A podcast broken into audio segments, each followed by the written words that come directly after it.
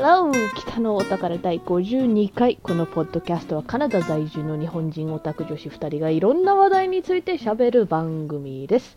お相手は私、カナタと楓の二人でお送りいたします。楓ちゃん。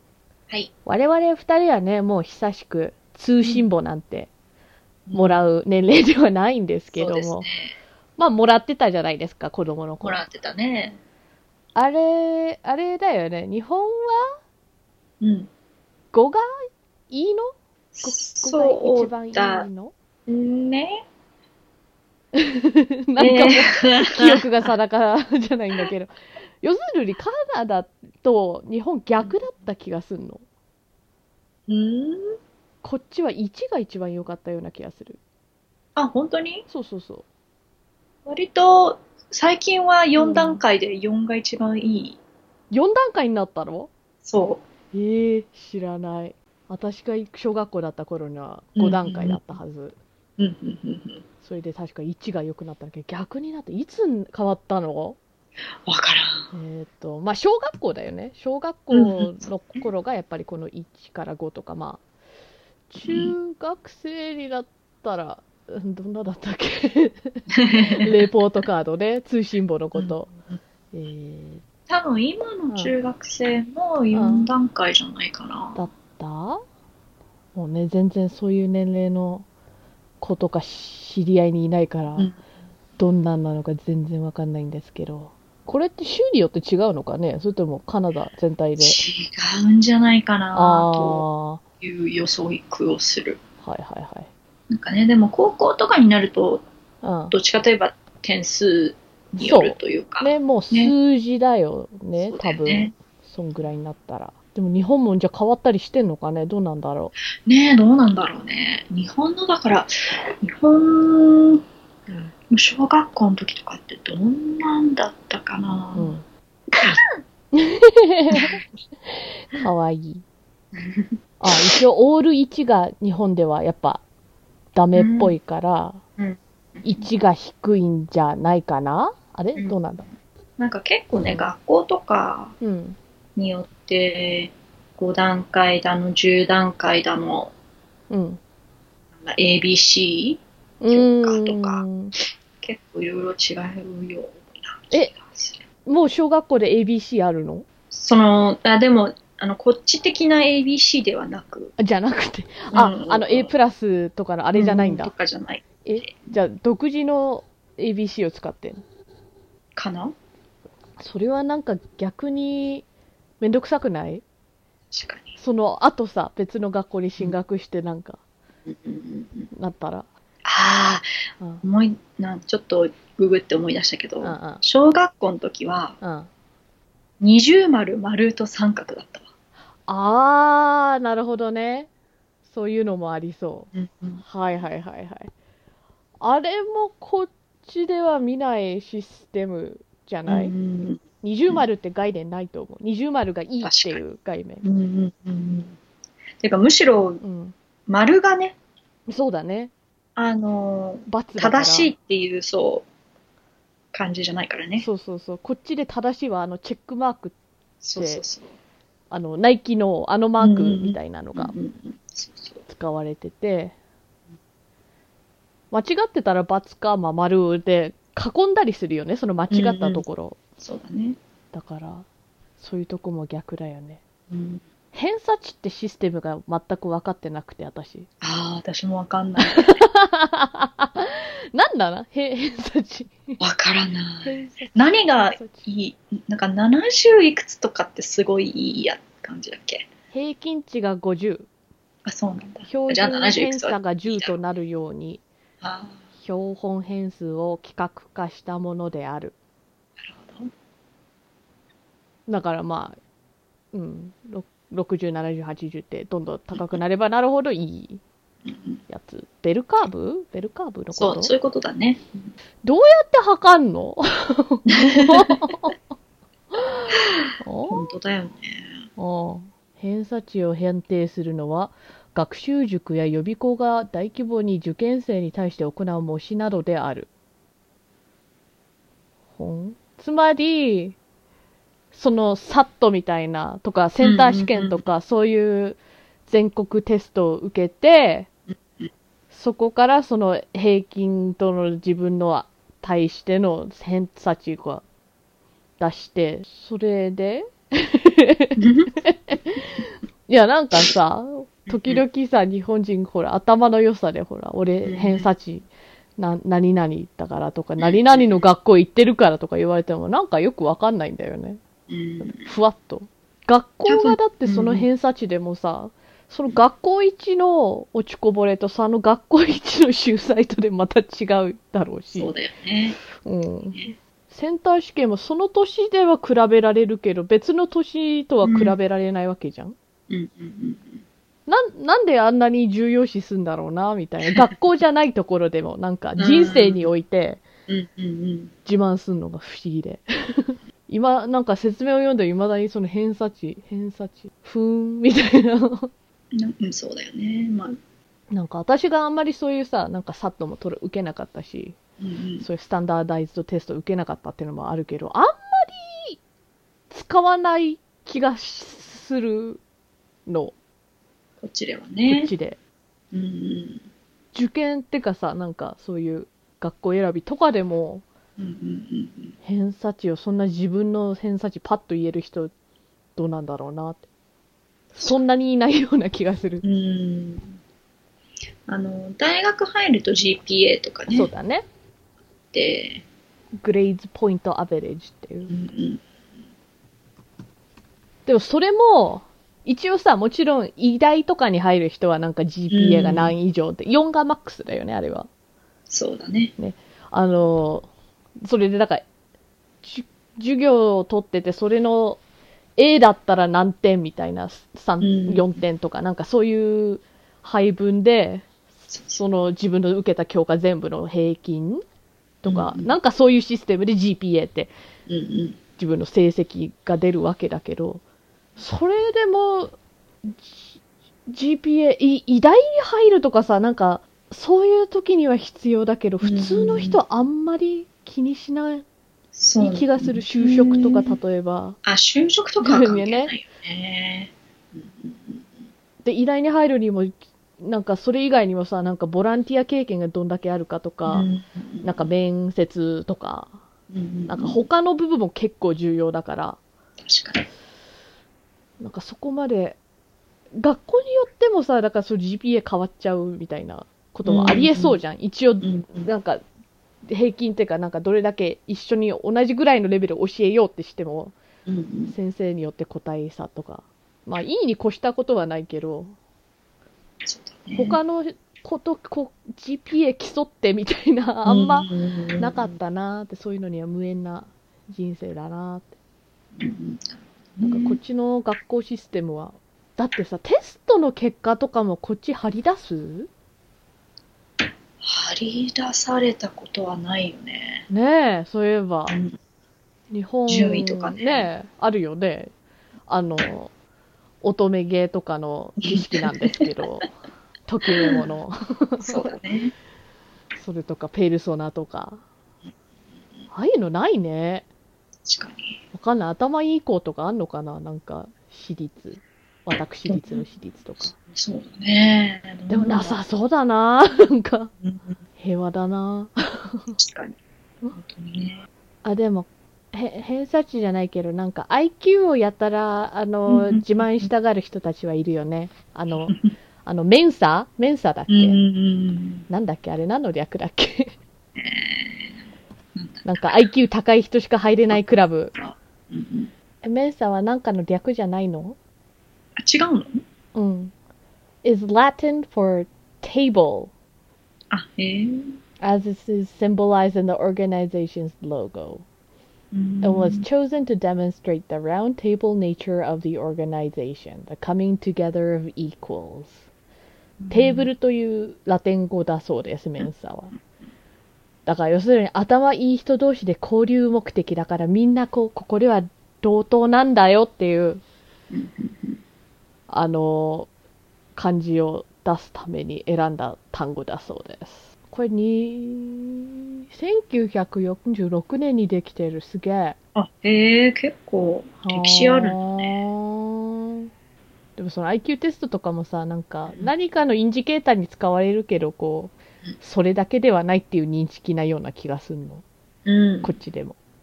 ね。それだけで頭の良さは測れないとか。うん。こう、一つのね、うんファクターというもか、ちろん。勉強だけが全てじゃないそうそうそう。っていう、やっぱりスタンスだそうよね。あと、ただの数字に、だからそんなに重きを置かないのかなっうん。て気がしてきた。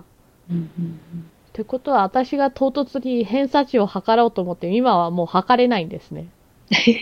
なんか、だってまずそのセンター試験っていうか受験勉強しなきゃいけそうだよない。いやいね。や、めんどくせえ。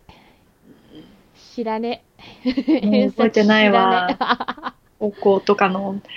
数学とか。うん。パスした。合格した。うん。だから、いいんすよ、それで。そうだね。学校は卒業したよ。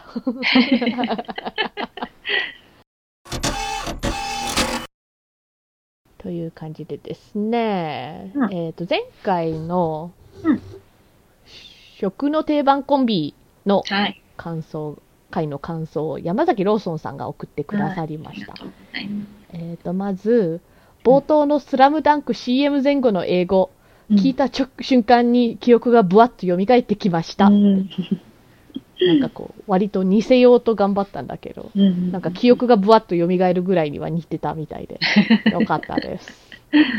ブラザーズ。うんえっと、同じく山崎ローソンさんが、ピーナッツバターとセロリを合わせて食べるのが定番と聞き、半信半疑ながら購入と言って、写真をアップしてくださったんですけど、なんと。うんうんそしてその後朝ごはんに試していただいたら、無糖のピーナッツバターだったのもあって、普通にヘルシーおつまみって感じだっていうことで、うん多分好評だったんじゃないですかね。よかったよかっよた。かった。そう、あれはヘルシースナック的うな。意味でに人気といううか、んうん。定番だよね。うんうん。だって野菜だもん。そうそうそう野。菜だから。大丈夫。我々が味覚狂っていても、ピーナッツバターとセロリっていうのは、我々の感覚だけじゃないです。ローソンさんもお墨付き。やっぱ、うん。あの、セロリの水分とかがさ、ちょっとこうう、あのー、ピーナッツバターのうん。もそもそ感をちょっとはいはいはい。減らして、口当たりを良くしてくれる感じ。さらに、あの、ピーナッツバターのなんか、割と味強いじゃん。うん。で、クリーミーな感じがセロリの、その、臭みっていうか、カバーっていうか、ね、いい具合に、それ、そしたらね、そこのレスにね、カイトさんが、なんかアメリカではレーズンをトッピングするよって書いてあって、そういう、う、そういう人もいます。確かに。そうか。うんそこでも思いつかなかったな。ああ、なんか私はレーズン、ううんわざわざめんどくさいんだと思う。もう一個。用意しなきゃいけないっていうだけで。レーレズンな、あんまりないからな、なんかトトッピングでうちに。そう、あの、買える買えるは買えるんだけど。うんうんうんうんうん。なんか、一回使った、なんかその、はいはいはいレーズン、オートミールレーズンクッキーみたいなはいはいはい、はい。を作るのに買ったでかいのがまだ残ってるから、そうだね。そういう場合は消費す。るのにいいな。うんうんうん。そう、消費するのにはすごいいいと思う。うんでもわざわざレーズンだけってあんま買わない気がするの。ねなんか、ピーナッツバターは、とりあえず朝、ポパンってトースト食べる人だったら結構あるものじゃん。で、セロリはなんかまあ野菜で普通に買えるじゃんみたいな。レーズン常備してないからな。というわけで、今回の本題に行こうと思いますうん。今回は、えっ、と、なんてタイトルにしたんだっけ？ディケイルを振り返って、うんうんうん。ディケイル。仮面ライダーじゃないんですよ。日本人的にはそのディケイドって言葉聞いたら多分一番馴染みがあるのが、もうね、だいぶ前になってるけど、仮面ライダーディケイドっていう、あれは平成ライダー10周年の時に出た仮面ライダーなんですけど、だから英語でディデケイドっていう言葉があるんですけど、要するに10年っていうことなんですよ。うんうん。year が、まあ、one year、1年で。で、10年だと decade。その次がもう世紀 ?1 世紀 ?100 年だよね。ね。なんか century。うんうん。で、あとは millennium とかはうん1000年だよね。うんうんなんか、なんかあの、1センチデカメートル、メートルみたいな、なんかそういう単位あるじゃないですか。ああいうシステムで、要するに、年でも、年でも、いろんな言葉があるんですよ。それで、うん2010年からの2019年を、えっ、と、振り返って、で、北オタなんでね、うんオタク、北のオタからなんで、オタオタク。なんか普通に、ふでなんか2010年代に起こった出来事とかはさ、多分なんかテレビがやってくれるでしょ。ややったでしょ、むしろ。もう散々。そういうんじゃなくて、我々のなんか、おすすめっていうか、我々的にこの2010年代に心に残ったうん作品をあげようと思います。そうですね。いや、なんかう、ん。ちょっと、こう、ね、振り返ってはいはい。みて、なんか思ってたようり、ん。ここ10年がうん。最近だったんだよね。わかるよ。なんか、思い出してたものが、うん。あの、あ、これとか2010年代じゃないかなと思ってうんあの、検索すると、はい。あ2000年代そうだってね。いうことがすごい多くて、わかる。やばいなと思った。だってまずゲームを考えるときにさ、まずコンソール何出たかなみたいなので調べたら、3DS が2011年、マジか。プレイステーションビータが2011年、あおー。Wii U が2012年、うんで、あと VR の、あの、お一番有名なのがうん。オキュラスだと思うんだけど、まあ VR ゴーグル的なのが、こう一般家庭に出始めたのが2012年。そんな前なんだね。はい。で、プレステ4が2013年、Xbox One が2013年。で、スイッチがさすがにもうちょっと最近ね、2017年なんですけど。おーってなんかもう 3DS は新しめのさ、なんかそうだよね。携帯ゲーム機だと思ってたらさ、うんうんうんもう2011年 発売ですよ。あ、はいはいはい。なるほどね。ってというわけで、どうどうします？私的には選んだのは、うん。映画作品とゲーム作品とうん漫画作品なんですが、なるほど。どこから攻めたいとかある？それかなんかうん、楓ちゃん的にこのジャンルとかもあるとか。私はまあちょっと振り返るのに、うん遡ったのうんはうんアニメだった。はいはいはいはい。10年代の。はいはい。あとは、まあ、個人的なあれですけど、大体歌プリにハマったのがこの2010年代なんで、はいはいはい、はい。完全。にこう振り返ったらうん。歌プリの歴史になってしまって、そうです個ね。人的な。まあじゃあそういう意味では、ディケイドを振り返ったらもうあの、楓ちゃん的にひとまとめにすると、歌プリの2010年代だったと言っても完全にそうです過言でね。はない。はい。ただ驚いたのが、まあうんまあ、これだけ言っとくと驚いたのが、一番最後に、こう、し新しいゲームとして、うんうんうん。こう、で出た、一番最新のアニメがに、あ、アニメじゃない、ゲームが2015年っていうことにすごく驚いて、おー。移植とかじゃないはいはいはいはい。完全新作新作。えーほー。マジかと思って、はあ。ちょっとそこびっくりしました。はあはあはあはあ。あ、本当に第一作が出たのって2010年なんだ。そう、そうなんです。あ、じゃあもう本当完璧に歌プえリえの捧げました。2010年代でした。ええ完全に。あまあね、その間にアニメやら、うん映画やら、あ。うん。ライブやらあったんで、まあ、忙しいは忙しかったんだけど、もちろん。でも、やっぱ、歌プリ的には、こう、ゲームで、ね、なんか、関係を作ってきたっていう感じがあるから、はいはいはいはい。その、そそのプロセスが2015年でストップしてると思うと、はいはいはい。アイドルな彼らをずっと見てきたけど、うん。ある意味その、恋人としての彼らは、2015年から会えてねえんだなって思って、ちょっと切なくなりました。なるほど ね。あ、なんか、ほ新作欲しいなってちょっと思ってる頃ですね。すドルチェビータ早くしてよと思ってます。え？以上です。ドルチェビータ出てないの？出てないんです。ちょっと待って、ドルチェビータって名前ものすごい前に聞いた思いがあるんだけどええ、ええええええ本当にね。んんドルチェビータというからにはビータで出るはずだったんです。んだよねそういう予定のものだよね、ええ。ビータもう生産終了してるよねそうなんです。あれ？だからもう、一応ドルチェビータは、はいもう、あのースイッチで出るよっていう発表はされてます。ドルチェビータとは？名前が。あーあーそうなんですね。ええええええ。あそれは早く出るといいね。はい。まあだから2016、17ぐらいから多分うん歌われてるタイトルではあるんですけど。そっかあまああの「キングダムハーツ3」と FF15 よりは早く出ると思うよ。気長に待ちます。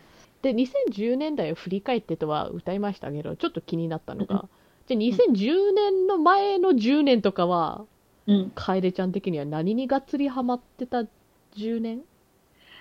うーんと、多分、ビタミンシリーズとかはーいはいはいはい。が多分2000年代。はいはいはい。でも後半かなっていう感じはするけどね。そうかそうか。あの、うん。乙女芸のねビタミン X から始まる。うんうんうん。ジェットさんにハマってた時期じゃないかな。なるほどね。リジェットさんっていうか、イバディはいはいはいはいはいの作品。ビタミン X っていうあのオランダ系ハードコアバンドもいるよあ、そうなの？なんか検索したらしれっと出てきた。でもそっちじゃなくて楓ちゃんがハマってるのは2007年ですね。そうなんですなるほどよね。なるほど。でもそうやってだから一つの作品に本当に丸々10年ずっとハマってたって結構うんすごくない、すごいね。しかもこう勝手にハマってたまあ勝手にっていう言い方は変だけど、うん、あのーこう本当10年がっつりうん、あの新完全新作ゲームはないにしろでもアニメだったり、あのーうんドラマ CD 的ななんか舞台 CD みたいなのとそうかそうそうなんかなんか完全にこうニューコンテンツはちゃんと出てはいたじゃん、そうだね。すごいね抜かりなかったですね、アプリうんは。うんうん展開はたたくさんしていただいて。うんうんだから CD はやたら増えるっていうね。ちなみに何枚あるんですか？何枚？はい。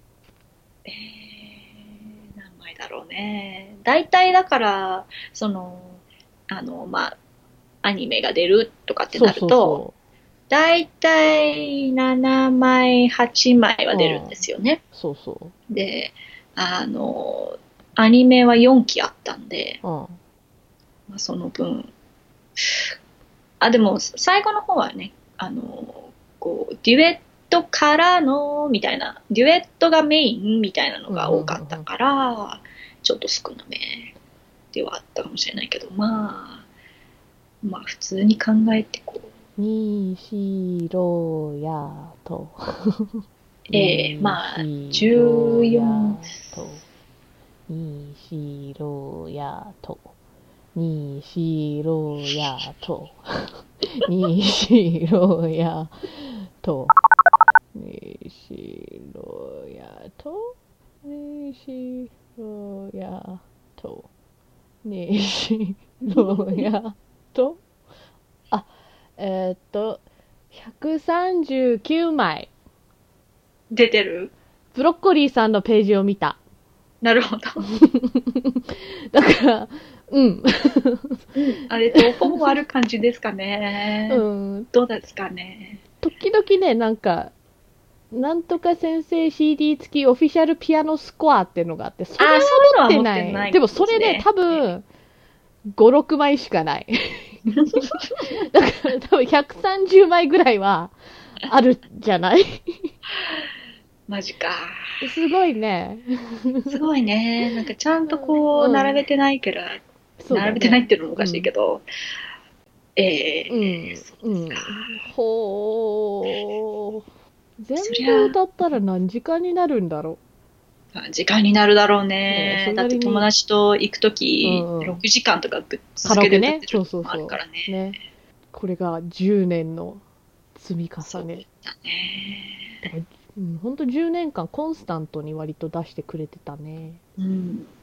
でもそれもある意味2010年代っぽいプロジェクトなのかなみたいな。うん。なんか続編を出すというよりは、昔はそういうシステムだったじゃん。何かフランチャイズがあったら、うん、Call of Duty 1、2、3、4みたいにずっと出すみたいなのが、最近目は同じコンテンツで、それのなんか DLC みたいな感じで、ちょいちょいちょいちょいずっと出すみたいな。確かに確かに。なんか、Twitter とかインターネットの普及により、なんかメディア展開とか多そいろいろできるからね。う。うん。アプリは特にね。うんまあそんなわけで私の10年はそんはいな感じでございました。終あとはうん あのアニメで言えば、はい。フリーとか、はいはいはいはい。あれもね、だからフリーもちょっと振り返ったら、うん。最初、初期のやつ、第1期は2013年だったんですよ。おー、そんな前か。そうはまあ、あれも割とコンスタントにね、あ。そうだねえ。数年ごとに、あうん、なんか出してる気がする。そうそうフリーは、あの、水泳のアニメですねそうです。ね。ええええ京アニさんのね。そうそうそうそう。ほー。しかも同いど同じ年に「進撃の巨人」が始まってたよ。おー、そっかそ弱っか。ペダとか。あー、弱ペダもそうか。うんうんアニメは特にね、なんかリアルタイムにはまらないからね、私そうなんだよね。特にそれもあると思う。ストリーミングサービスとかのさ、うんうんうん。あの、配、配給ってかなんか、普及により、一気に見る方がなんか性に合ってるか、終わってからなんか見たりすると、そうそうそう。でもフリーは一応リアルタイムで見てたな。見てたね。とおそ松が2015年でした。はいはいはいはいはいはい。なるほど、そんな前なんだと思ったけども。そうか。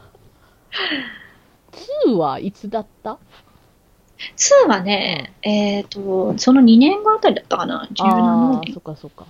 ちょっと間が空いたんだよね。なるほど。いやでも2年じゃん。なんかね、映画のね、うんリストを見てたら、だって、うんうん。トイ・ストーリー4って2019年に出たじゃないですか。うんうん。3は2010年ですよ。そんな前？そそうやん。う。うん。おびっくりするね。うん。いやー、やっぱ映画でもやっぱ、そっかう。ん。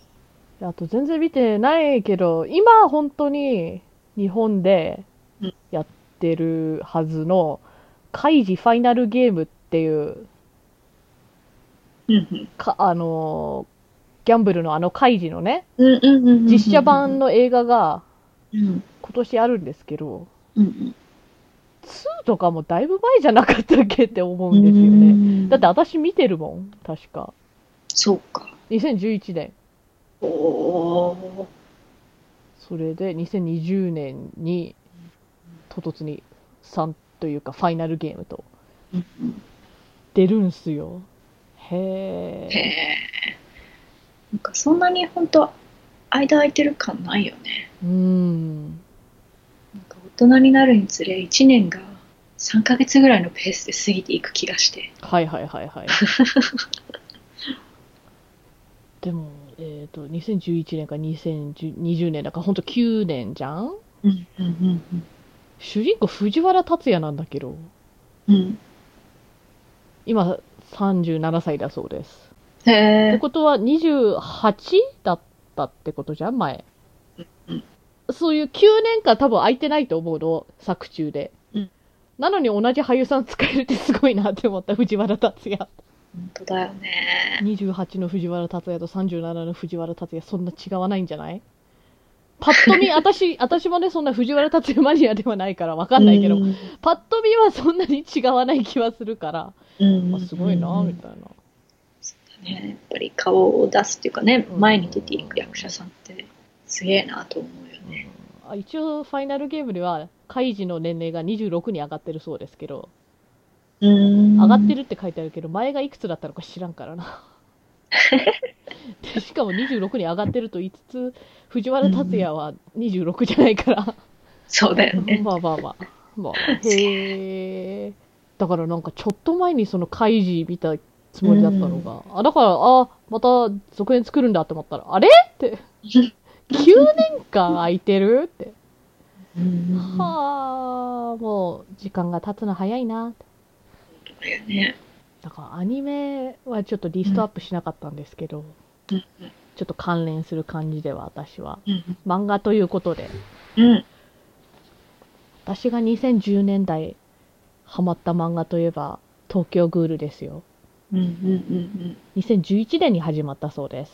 うん。へえ、なんか、結構前だね。2011年に東京グールが始まって、その後ほら、リーって、東京グールリーが始まったりしたからね。うんうんうんうん。長かったようで短いような、確かに。ワンピースとかまだ続いてるし。そうだね。確かに、それ考えると10年も経ってないのに、あの量のうん。冊数というか、うん。が結構すごいというか、うんペースが速い感じが。それと実写化もされてるしね。そうだよね。アニメ的にはグールのルート A がさ、一緒だよね。それ、一番最初、いにというか2期じゃないっけ？あ、2期なんだ。ルート A って名前がついたから、要するになんかちょっと、なんかル、ルートが違うみたいなああ、そうかそうか。やつじゃなかったっけ？振り返りが甘いな。えっ、と、でも、まあ、ルート A は2015年だったらしいんですけあど、あ、はいはいはい。うん、2014年に第1期が放送され、15 14年が。ルート A だそうです。そうか。じゃあちょっと3年ぐらい空いて、?2 年、2年空いて、いや、連載からアニメになるまで、ああ、はいはいはいはい。ちょっと、なんか最近はさ、なんか一時期はアニメオリジナル展開とかめちゃくちゃ多くなったのが、なんか逆にちゃんと原作通りが多くなっで、それが主流になったところ、急にまたその原作とは異なる、うん。漫画とは異なる展開のルート A っていう方法は、また新しいじゃないけど、じゃないかな。そういえば、だからルート A 見てないんだよな。そうか。あ、でもそうだそうだ、そのさ、ルート A の後に、東京京グールリーが放送されてんだよ、アニメでも。うんうんうん、そうだね。そこは、なん、なんだろう、ルート A に入ったけど結局、リに繋がんの？そうですね。どういう繋げ方なんだろうね。うんうんそういえば知らんわ。あとはですね、うんうんゴールデンカムイは2015年始まったんですよ。うんうんこちらも大好きな漫画でして。うんうん結構話題になったよね。うん。2018年あたりにアニメが始まったかな。はいはいはい、そんな気がする。うんそっちもちゃんと全部見てない。うん、私もそうだな。あと個人的におすすめしたいのがね、こっうん。ちは4巻で終わるから、もうほんと手軽に皆さん買って読んでいただきたいのが、うん。Good Night I Love You っていう、うんうんうんうんえっ、と、タラチネ・ジョン先生の作品です。うんうんな、何漫画に分類すればいいのかわからない。旅？人旅生？ねえ。えーな、な、なんかさ、ウェブとかで読むからね、何の雑誌とかでうん掲載してたとかも全然知らないんですけど、うん。普通にカタカナでグッドナイト、えっ、と、カンマじゃない、カンマじゃない、点、うん。駆動点、I love you、全部カタカナで。うんなんですけど、なんか母子家庭のね、男の子が、大学生がいて、その子のお母さんが亡くなっちゃうんですよね。もうしょっぱなに。うんそこで彼女が、実はなんかヨーロッパに友達がいっぱいいて、うん。彼女が亡くなったことを伝えるために、こう手紙を託されるから、うん。その男の子が、その手紙を届けに、初めてのヨーロッパの旅に出かけて、その母を知る古き友人たちと会ったり、なんかヒューマンドラマみたいな、あと家族ドラマみたいな、なんかいろいろ訳ありだからね、お兄ちゃんいるけど、こう、うんあんま連絡取ってないし、お父さんもようわからんみたいな。ほんと4巻で終わる、キュッと、すごい綺麗に終わる感じうなん。作品。でもなんかすごい、しっかりうん。よ、なんかすごい読んだっていうかなんか、うんなんて、4巻と思えない感情移入とか、うん。引き込まれ度な気がするよね。うん。すごいどっぷり使ったっていう感じがする。それとやっぱりさなんかナルトとかを勧めるとするともう関数がすごいじゃん、うん。そうじゃなくて4巻っていうすごいお手軽な長さだから。うん。皆さんもう気軽に読んだらいいんですよ。しれっとそれはどいつぐらいに出て2015年に1巻が出てる。ああ、そうなんだ。うんうんあとはもう一シリーズおすすめしたいのが「魔女の心臓」うんうんこっちはえーっと確かアニメ化したなんだっけベルゼブブ城の思うがままに違う。なんだっけ。うん。そっちも持ってるはずなんだけどな。思うがままに ベルゼブブ城のお気に召すままとうんの漫画の作者さんと同じなんですけど、その前に連載してたシリーズでして、こっちもガンガンコミックスでうんやってたんだけど、8巻、8巻で終わるから、うんうん4よりは倍だけど、それでも8巻。うん2桁いかない。おすすめですね。的場先生の作品で、なんか見た目子供のミカっていう女の子がいて、その子がまあぶっちゃけ魔女なんですよね。うん永遠を生きる魔女みたいなので、こう、作中でもたびたび出る心臓のない魔女みたいな、自分の心臓を探し求めている怖い魔女みたいなのがいるみたいな、こう、民話っていうか、が伝わってるんですけど、まさにその魔女で、子供の姿をしてるけど、なんか旅をしてるんですよね。だから、1話1話は、なんか、昨日の旅ってわかるかな。なんか、ラノメなんだけど、あれも1話1話なんかいろんな国に行っていろんなお話があって、で、次のた旅っていうか国に行くみたいなシステムだけどうん、基本的には魔女の心臓もそういうシステムで、お供のランプがいて、二人でいろんな事件を解決したり、人と会ったりして、ずっと旅をするみたいなのが、最終的になんかその、まとめ方が割とすごい好きで、なんか唐突に旅が終わるじゃなくて、この旅の意味っていうか、すごい好きな終わり方したんですよ、私は。だからおすすめしたい作品です。魔女の心臓。貸したっけこれ？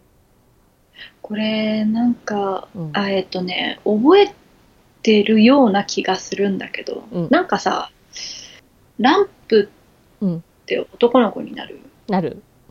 読んでるはず。読んでると思うんだよ。はい、はい。ただ、ただ、なんか、うん。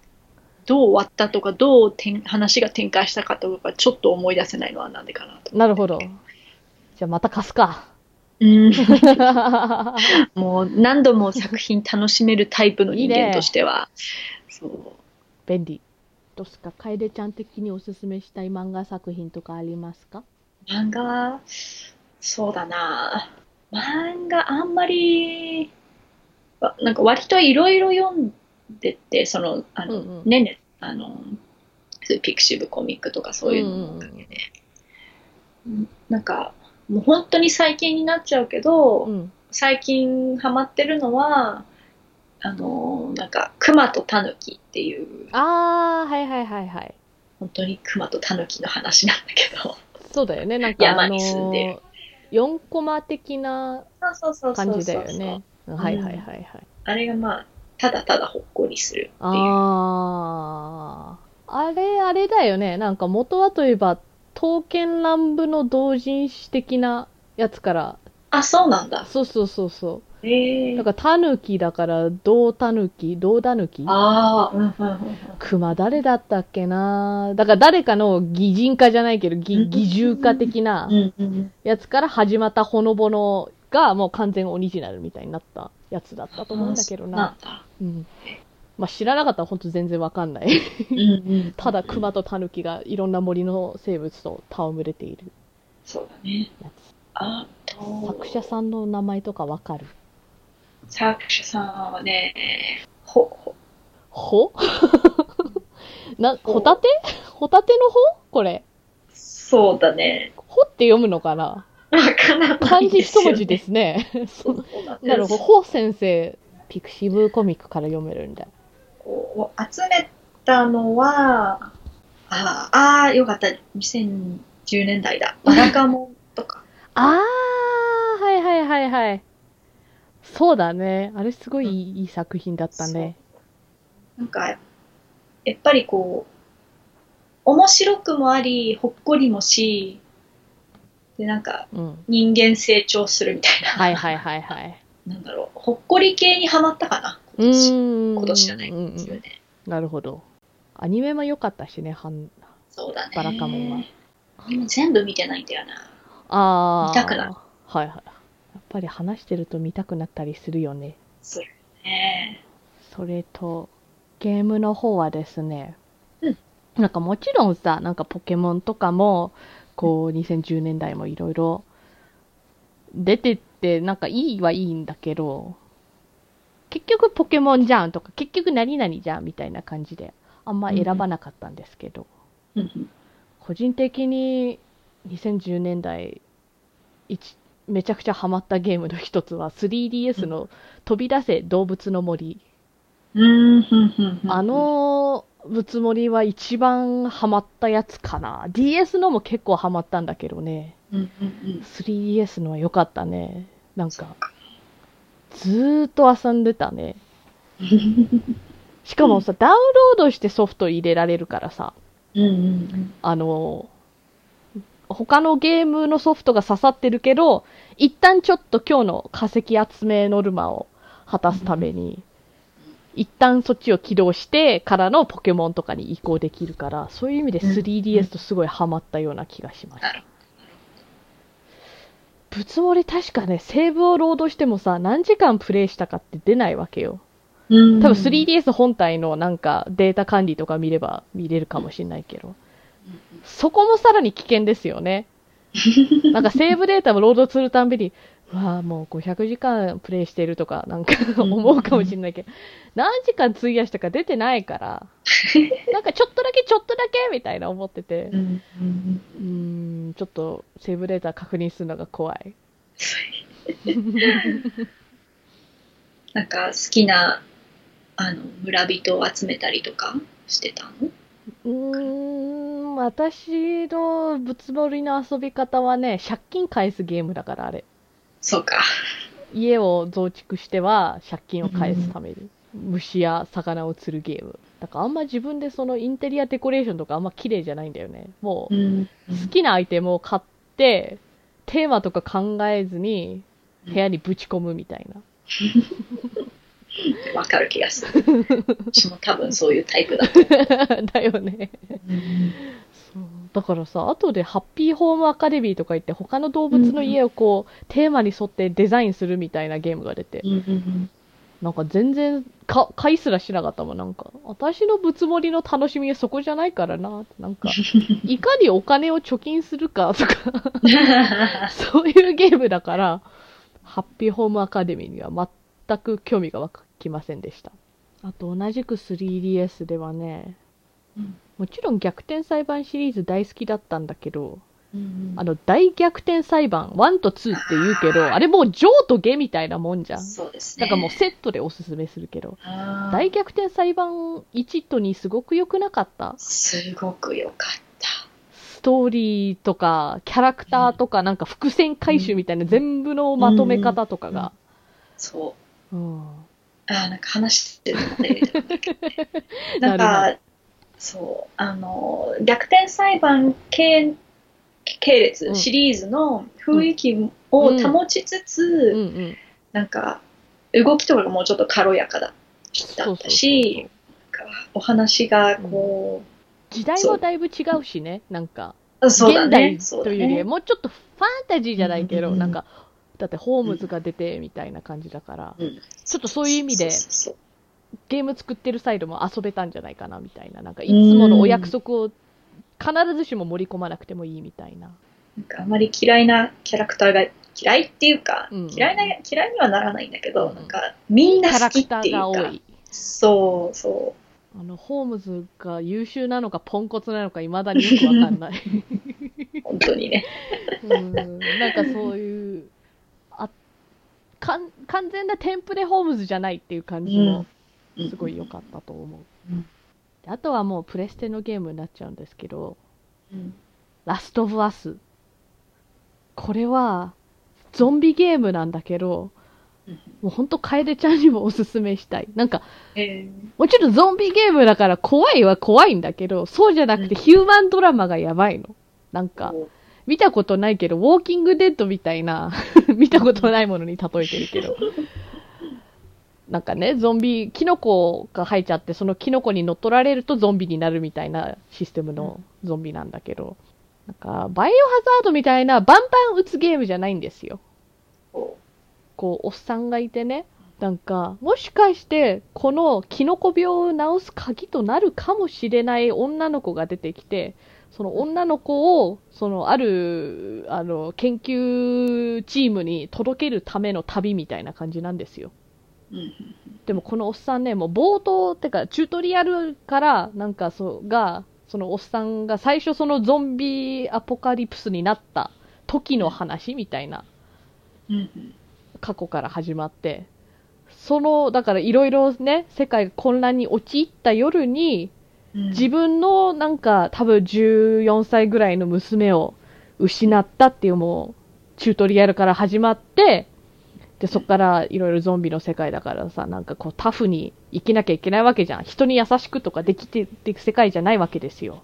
え？そんな中、そのまた、女の子を、こがこう、その、硬くなったおっさんの人生にうん再登場して、仕事で最初は、もちろんこう、その子を連れて行かなきゃならないっていうのが、だんだんその、仲良くなって、みたいな、そ、そっち側のストーリーがもう本当ドラマかってぐらいいいんですよ。で、まあ途中もちろんゾンビとか他のなんか追いはぎみたいな人は倒さなきゃいけないから大変ではあるんですけど、うん。なんかいい具合にその大変さ、ゲームのプレイの大変さがなんかそのストーリーにマッチしてるみたいなうん。なんか、テレビドラマ並みのストーリーなんだけど、その実際バトルして、その守ったり、なんか戦ったりしたから、さらになんか、こう、絆が深まるみたいな。なるほどね。本当プレステ、まあ、3でもともと出たんだけ？ど、私がやったのはうん、なんか、リマスター版の4のやつだけど、なんか、本当今年、今年じゃない、2010年代一番のゲームと言っても過言ではないと思う。う。そんなレベルで好き。もう最後号泣でしたもん。マジか。泣きながらプレイしてたもん。で、なんか数年後とかになんかまたやりたいなと思ってもう一回やって、またやっぱりどうなるか分かってるのにもう号泣しながらプレイしてるんですもん。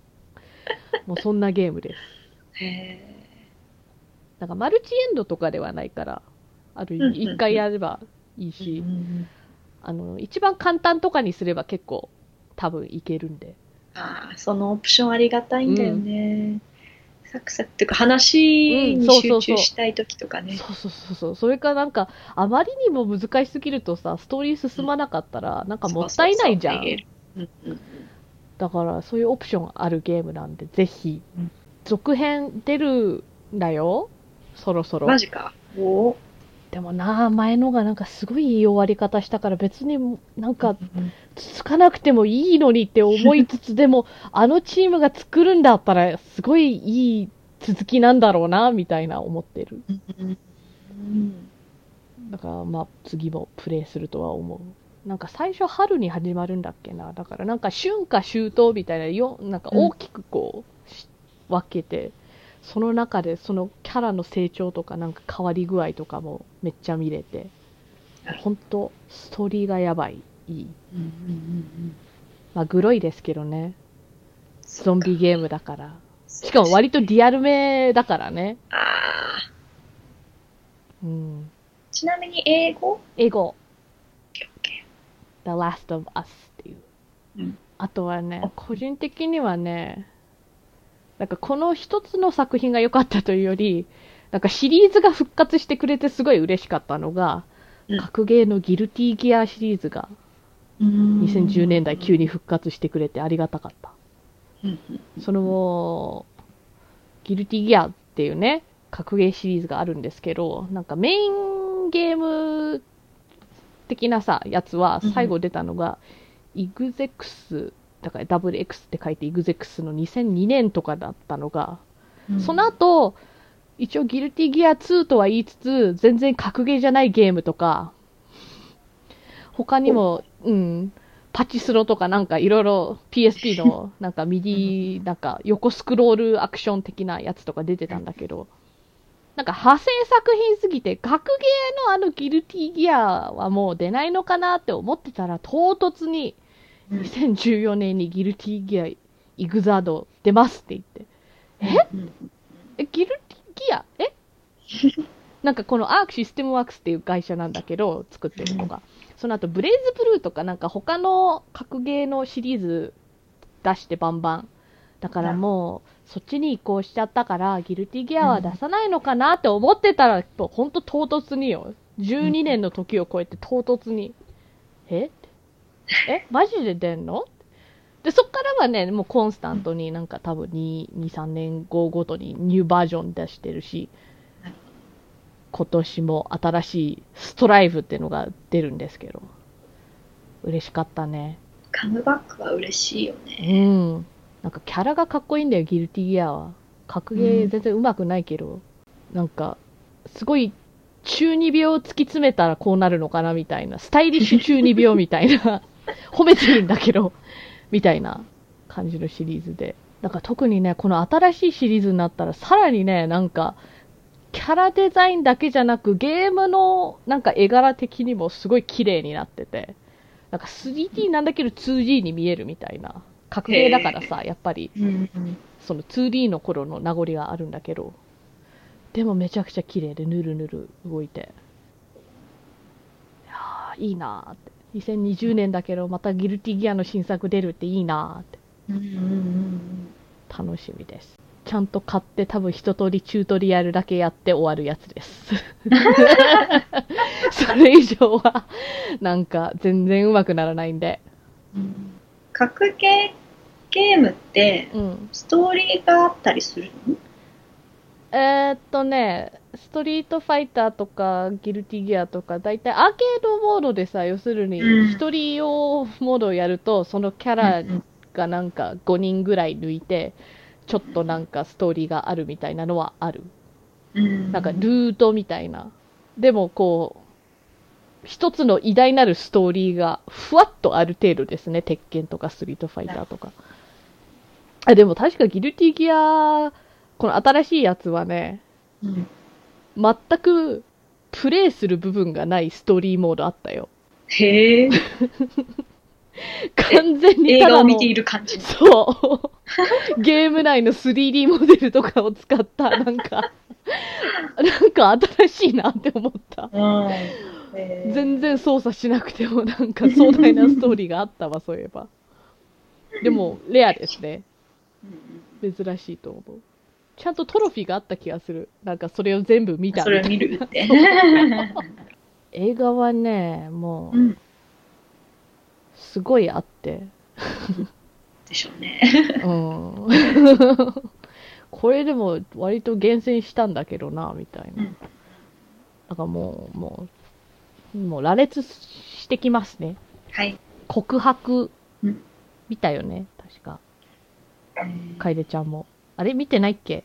邦画の、邦画の告白？なんか小説が元の、えっ、うとん、湊かなえだったっけ？あーあーの松たか子の。そうそうそうそうそう。思い出した。はいはいはいはい。なんかこの中に娘を殺した人がいますみたいなやつ。そうそうあれだね。うんうんえっ、と、インセプション。うん。うん、あ、インセプション、ここの年代か。そうそうそう。ブラックスワン、クロニクル、ルーパあーはいはいはいはい。あの、か、違う、未来の俺が殺しに来るやつ。うんうんあ The Place Beyond the Pines、パシフィックリム、うん。マッドマックス・ Fury Road。マッドマックス・ Fury Road さ、なんか、当時見たときに、うん。楓ちゃんともう一人の友達に、なんかもう全然同じ場所にいないのに別々にそういえば新しい映画みたいわ。あれ、あの、マックス・フューリーって言われて。違う、そこじゃない。つなげるのはそこじゃない。なんでなんだ、なんで二人もマックス・フューリーで覚えてんだって、不思議に思った。欠けているそう。何かが欠けてマッドマックス・ Fury Road だから、ね、なんでそこって思った。えっ、と、シカリオ、ルーム、る。うんうん。ザ・ルームじゃないですからね。これはルームだからね。うんうんザ・ルームは最高のダ作ですからね。あ、そうなんだ。ぜひ皆さんレンタル屋さんとかで間違えないように。うんザがついてるだけで全然別のクオリティのものが来ますから。えーでこれも邦画「世界から猫が消えたなら」邦画ぶっちゃけねあんま見ないんだけどねなんか環境的に嫌いだからとかではなくうんうんこれはなんかたまたま日本に行くか帰ってくるかの時の飛行機の中で見たやつなんだけど 飛行機の中なのにもう号泣してたから 割と印象深い。飛行機だからなんかちょっとさ画面もちっちゃいし周りに人いるしなんかおあんまのめり込めないじゃん。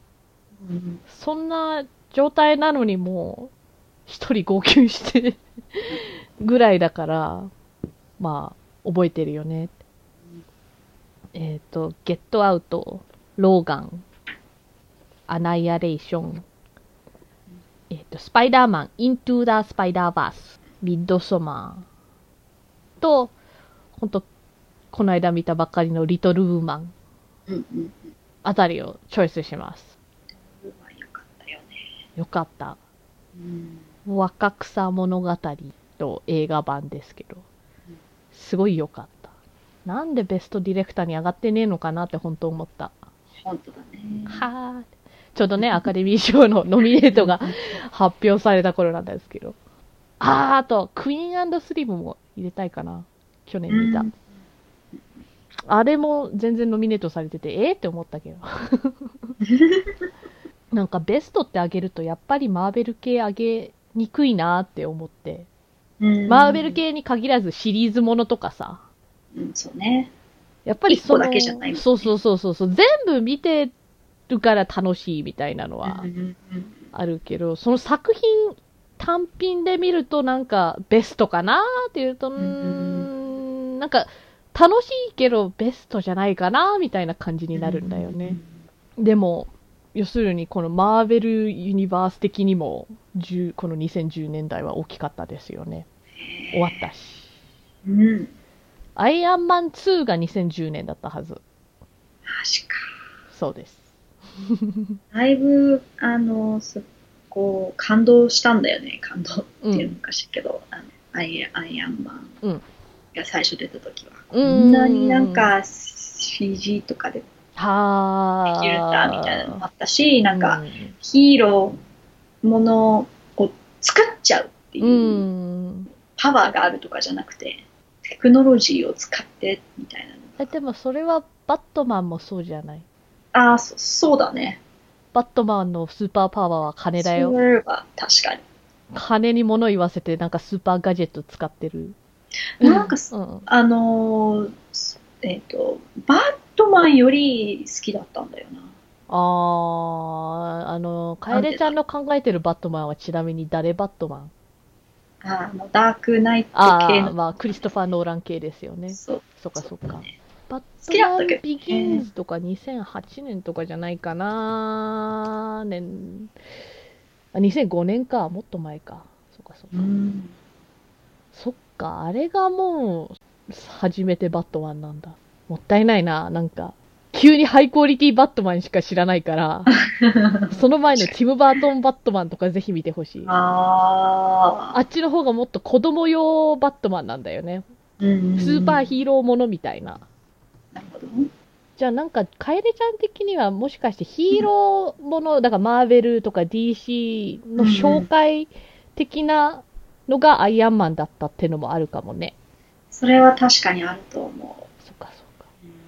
こっちで子供時代とか過ごしてると、やっぱり、その、スーパーヒーロータイムじゃないけど、なんか、カートゥーンのジャスティスリーグとかさ、うん。ティーンタイタンズとか、見て育ってるから、確かにそれが実写化、まあね、スーパーマンとか、バットマンとか、うん実写化もされてるけど、アイアンマンはあの、なんか、あのクオリティでみたいなのはあったと思う。そうねでも10年前のそのアイアンマン2に初登場したスカーレット・ジョハンソンのやっているあの、ブラック・ウィドウが10年の時を経てやっとソロの映画が今年出るわけですね。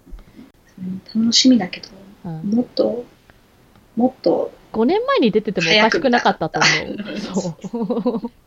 死ぬ前にうん、出すべきだったんじゃないかな。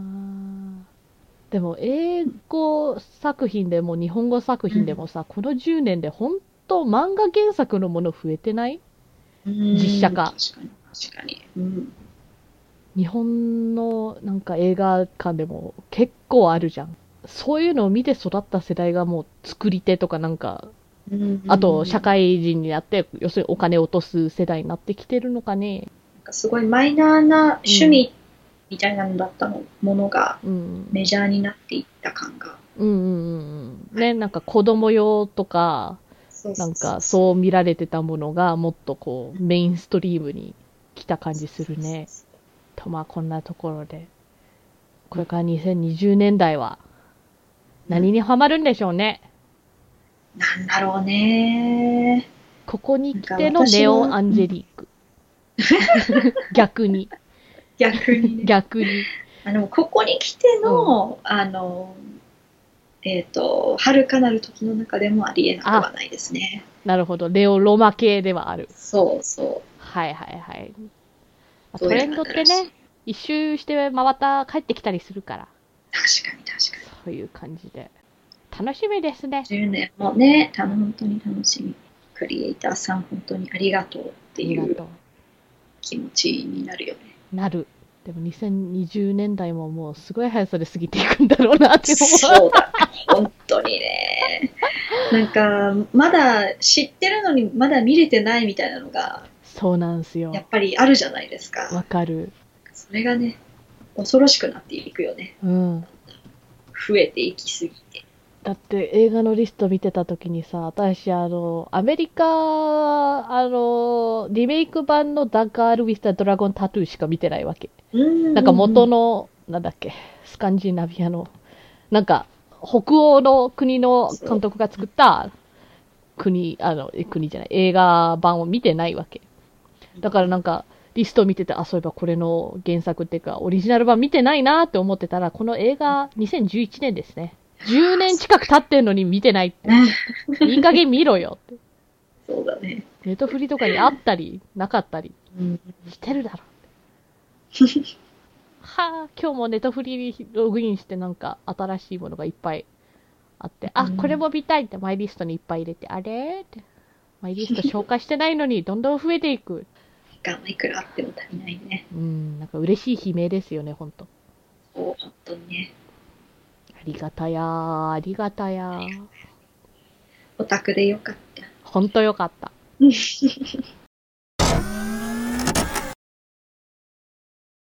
えー北のお宝、次回のテーマは BL を予定しています。質問などありましたらメールアドレスすべて小文字で北のお宝 .gmail.com もしくはツイッター北おたに送ってください。うんツイッターの説明文にメールフォームへのリンクも貼ってあります。ウィウィでは、お相手は楓とかなたでした。それではまた次回。さよう